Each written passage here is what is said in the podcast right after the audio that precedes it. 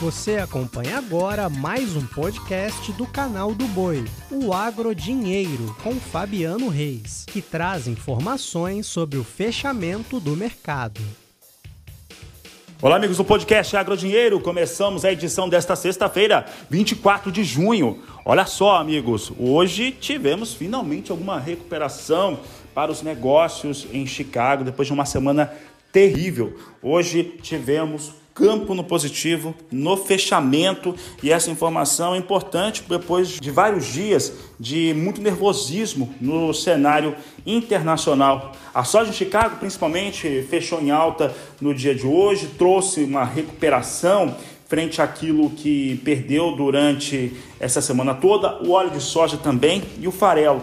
E é claro que isso se refletiu sobre os negócios. Tá? Aqui no Brasil, nós tivemos ainda uma referência nos portos um pouco mais baixa, então é, hoje não era um bom dia para negociação, já que tem uma expectativa de posicionamento, né, um melhor posicionamento para a soja em Chicago. Veja só, nós temos aqui julho que fechou a 16 dólares 900 o bushel, alta de 0,99%, 0,99% de alta, retomando o piso de 16 dólares. Agosto, 15 dólares 25 centos o bushel, alta de 1,18%. Setembro, vindo com 14 dólares 47 centos mais 4 bushel, alta de 0,73%. Novembro, 14 dólares 24 centos mais 6 o bushel com alta de 0,65%.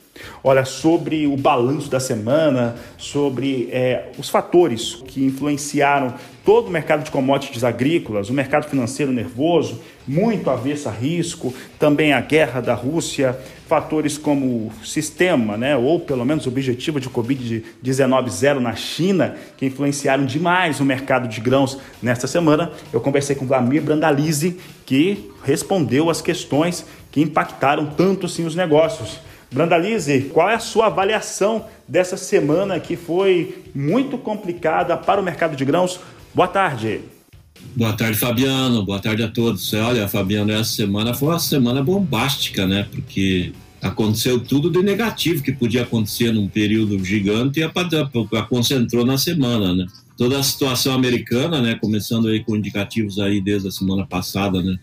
Sobre a possibilidade da recessão americana, do aumento de juros, a fuga dos investidores, liquidando todas as commodities, né, fazendo um efeito manada nas commodities. China e, e Rússia com acordos paralelos com relação a petróleo, né? A Rússia continua exportando muito petróleo para para a China e agora também com acordo para exportar para a Índia, muita exportação de petróleo no, no mês passado para a Índia, então é aquela velha situação do BRICS, né? Então, o BRICS está funcionando entre eh, Rússia, China e Índia, e ambos os países comprando petróleo russo com, com prêmio negativo, ou seja, enquanto o mundo paga o pato, eles estão girando aí com valores menores no petróleo e o mercado global acabou se assustando de tudo que está acontecendo. E para fechar, ontem as notícias da Europa também não são muito boas, né? Porque os países entrando em recessão, escassez de energia na Europa, o inverno que vai chegar daqui os depois poucos né, também sem a garantia de ter aquecimento.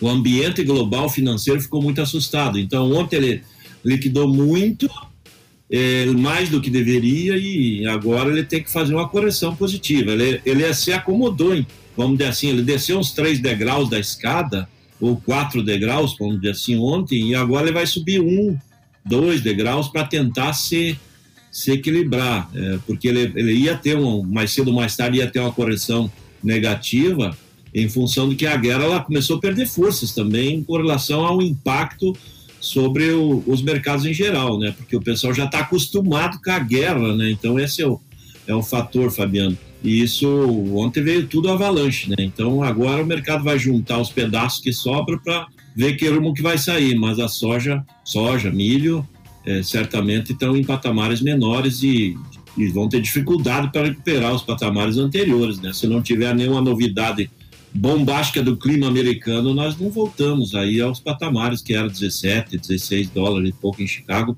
porque o mercado agora vai se acomodar em patamares menores. Né? Obrigado, Brandalize. Um grande abraço a você. E um grande abraço a você que também que acompanha o nosso podcast. Nós vamos ficando por aqui, voltamos na segunda-feira. Desejo a todos um ótimo dia, uma ótima noite e até segunda-feira. Você acompanhou o podcast Agrodinheiro. Para mais informações, acesse o nosso portal sba1.com. Até a próxima!